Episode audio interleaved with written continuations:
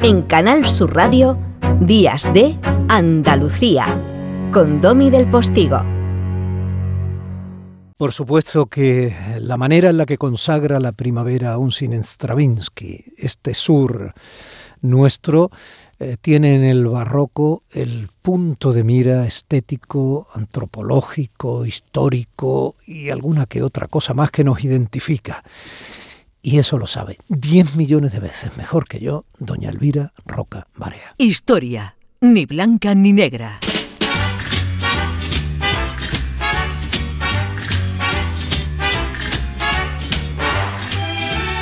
Bueno, huele a azar y todos los tópicos que usted quiera que yo le recuerde, doña Elvira, pero es que son verdad en nuestras calles. Muy buenas, pues sí, son verdad, es verdad. Tenemos una primavera esplendorosa. ¿Qué le vamos a hacer este año?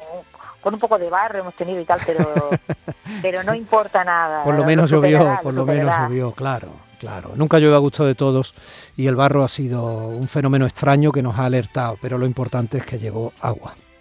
Eso sí agua que nos hacía muchísima falta y esa, bueno, pues sabes que es tradición, normalmente en nuestra Semana Santa tiene que llover. Claro.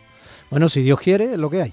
Bueno, y llegó agua, pero llegó la Semana Santa. ¿Y cuándo llegó, la Semana Santa esta que tenemos en Andalucía, Elvira?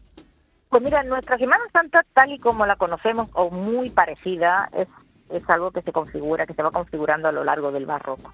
Ahora, yo cuando me planteaba el programa de hoy sobre las profesiones, me, planteaba, bueno, esto de las profesiones, esto ha existido siempre, hmm. en todo tiempo y lugar, y ha existido siempre en Occidente o en el mundo y en qué épocas, ¿no? Y es curioso porque yo creo que, digamos, la costumbre de la profesión, eh, el cristianismo la adquiere en el mundo romano, greco-romano, es decir, donde sí que había una tradición de sacar eh, digamos, representaciones de la divinidad y organizar grandes holgorios en formas de procesiones que luego terminaron, por ejemplo, eh, estas representaciones en el caso de Grecia dieron lugar al nacimiento del teatro, ¿no? Trago y Odia, que yo creo que ya lo explicamos una vez, que significaba los cantos del macho cabrío, entendiendo por, o sea, por qué aparecía el macho cabrío representando al dios Dioniso. Estas procesiones de Dionisos eran espectaculares, ¿no? Sí.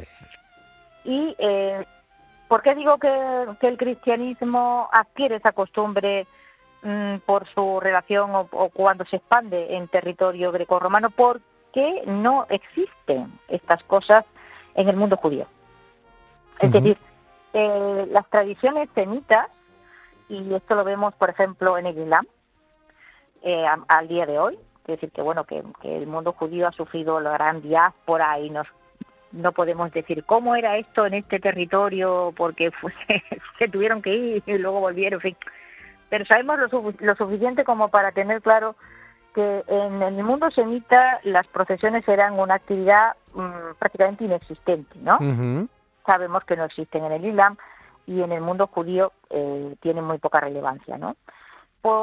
bueno, pues porque las procesiones en realidad o casi siempre tienen un componente de exteriorización de la divinidad y esto tiende a ir además en cuanto esa divinidad está representada con forma humana.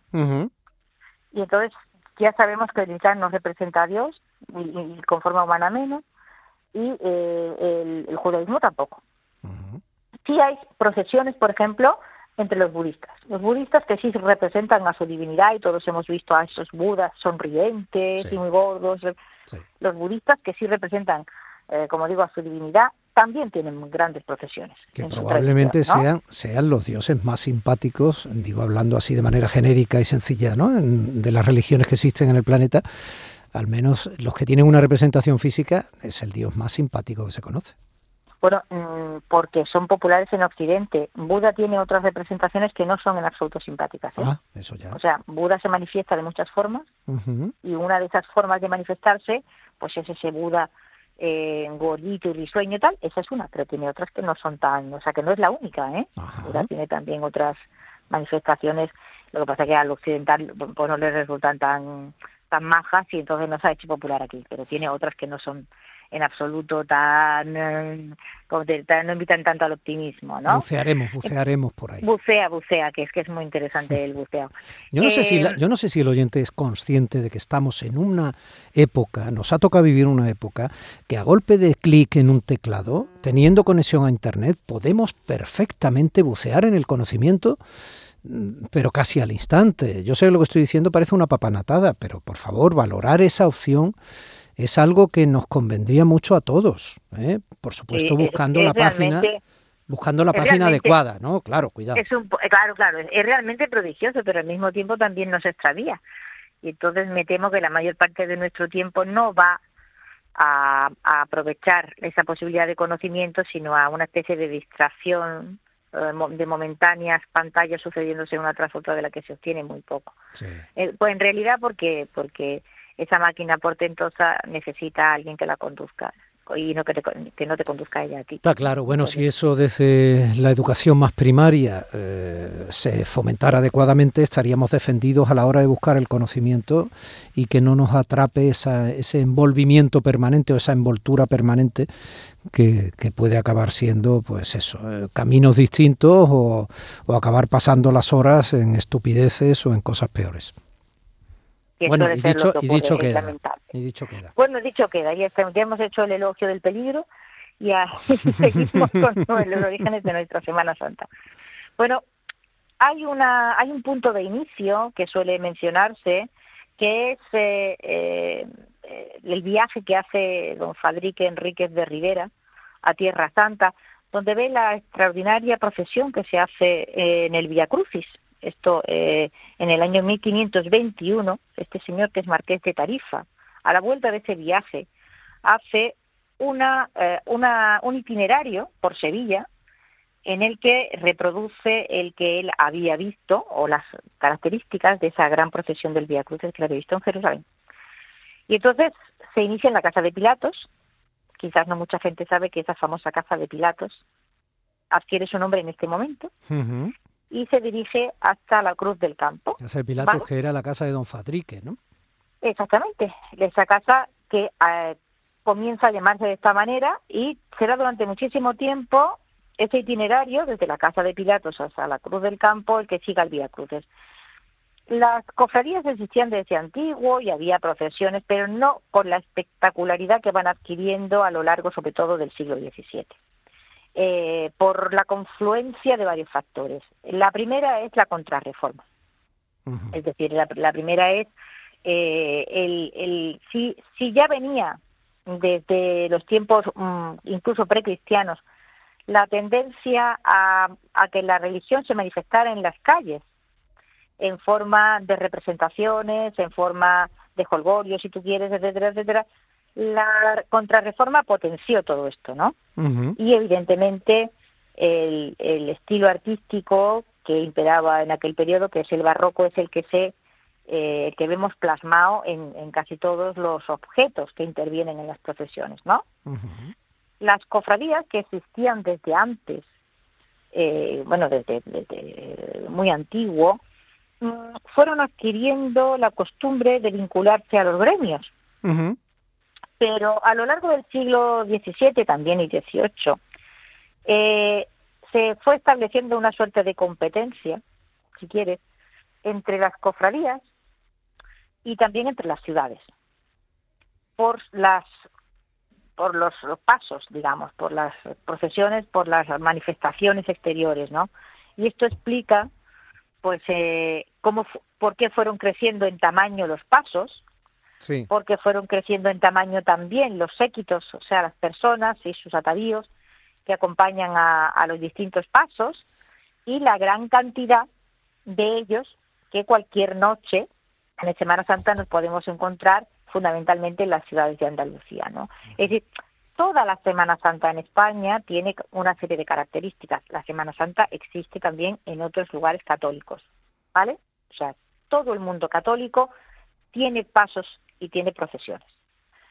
En, en, España tienen una especial relevancia y las del sur más todavía.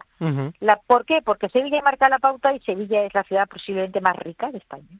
¿de acuerdo? Es el puerto de América, ¿vale?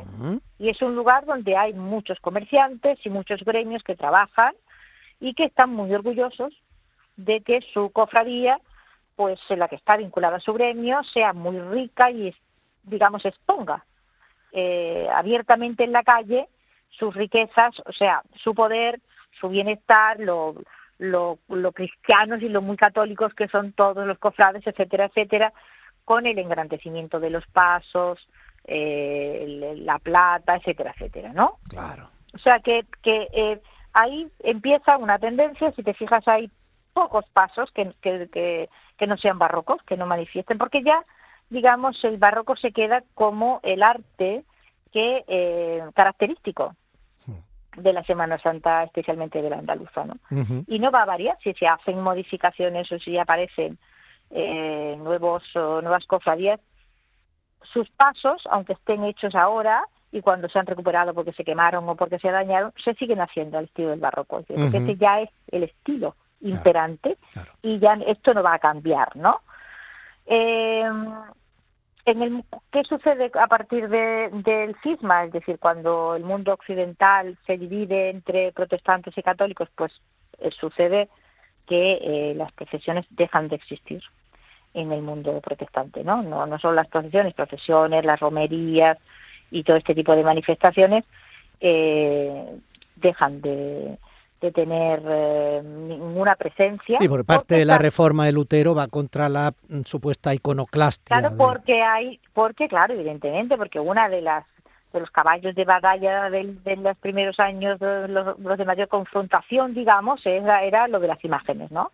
Y de hecho, pues todos sabemos que en las iglesias protestantes pues hay pocas imágenes o ninguna, ¿no? Esa acusación de, adorar las imágenes que cae sobre los católicos como una manifestación de paganismo, ¿no?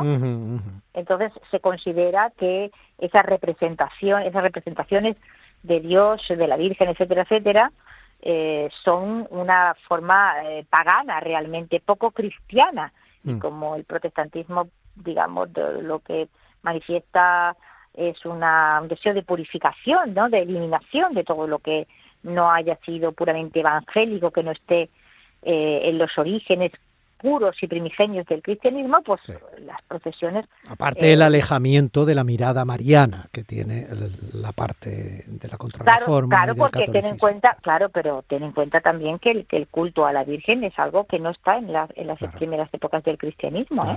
el culto a la Virgen es algo que empieza ya muy avanzada la Edad Media, y comienza a aparecer, de hecho no tenemos, no tenemos imágenes ni representaciones de la Virgen.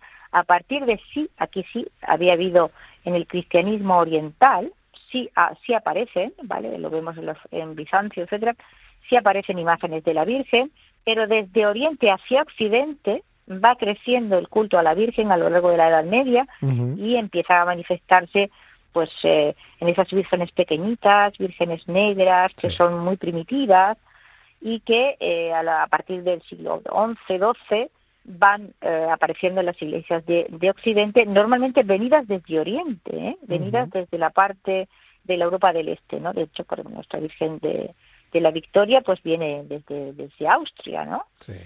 Por decir una que me, pero vamos, tenemos otras vírgenes, la Virgen de Montserrat, la Virgen de, de Rega, o sea, hay muchas vírgenes si vemos esas imágenes veremos que tienen todas la misma característica, ¿no? Son muy pequeñitas, mm. son oscuras, etcétera.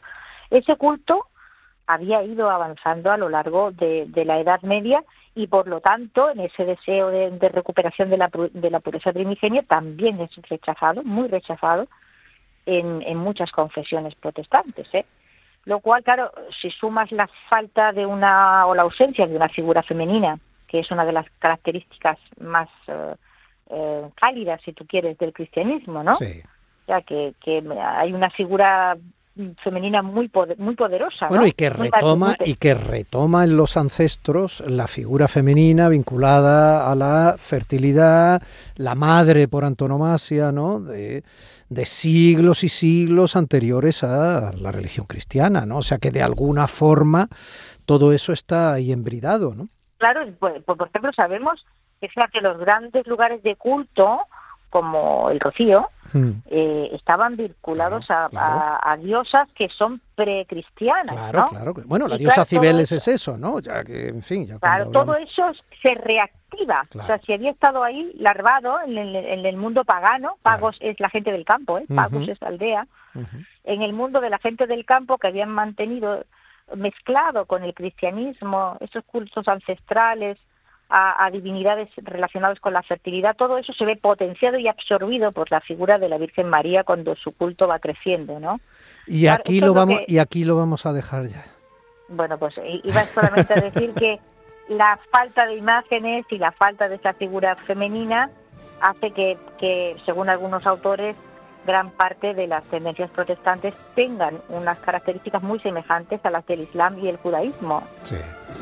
Eh, y hay que pensarlo porque tiene su, tiene su aquel esta idea. Y sobre todo lo que hay que pensar, insisto, es eso, que eh, no nacemos en el siglo en que nacen nuestras eh, creencias, sino, que, nacemos la, Nuestra vida es un acarreo de muchísimos siglos. miles de años. Miles de años. Muchos miles de años. Y eso nos da cierta humildad y tranquilidad y nos reafirma en eh, nuestra pequeñez y al mismo tiempo en la grandeza de estar vivos y elegir también nuestras creencias cuando eso no le hace daño a nadie y todo lo contrario.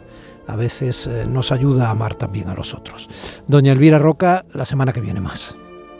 La semana que viene más. Un abrazo a ti y a los oyentes. Un beso grande y feliz Semana Santa.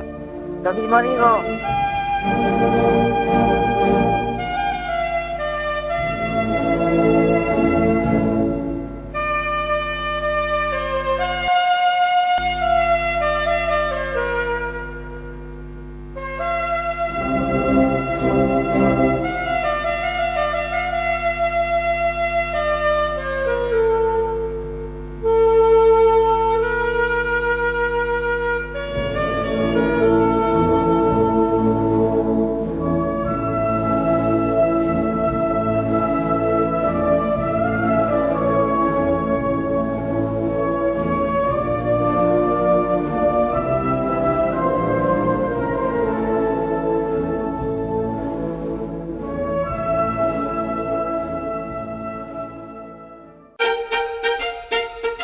Domi del Postigo en Canal Sur Radio. Días de Andalucía.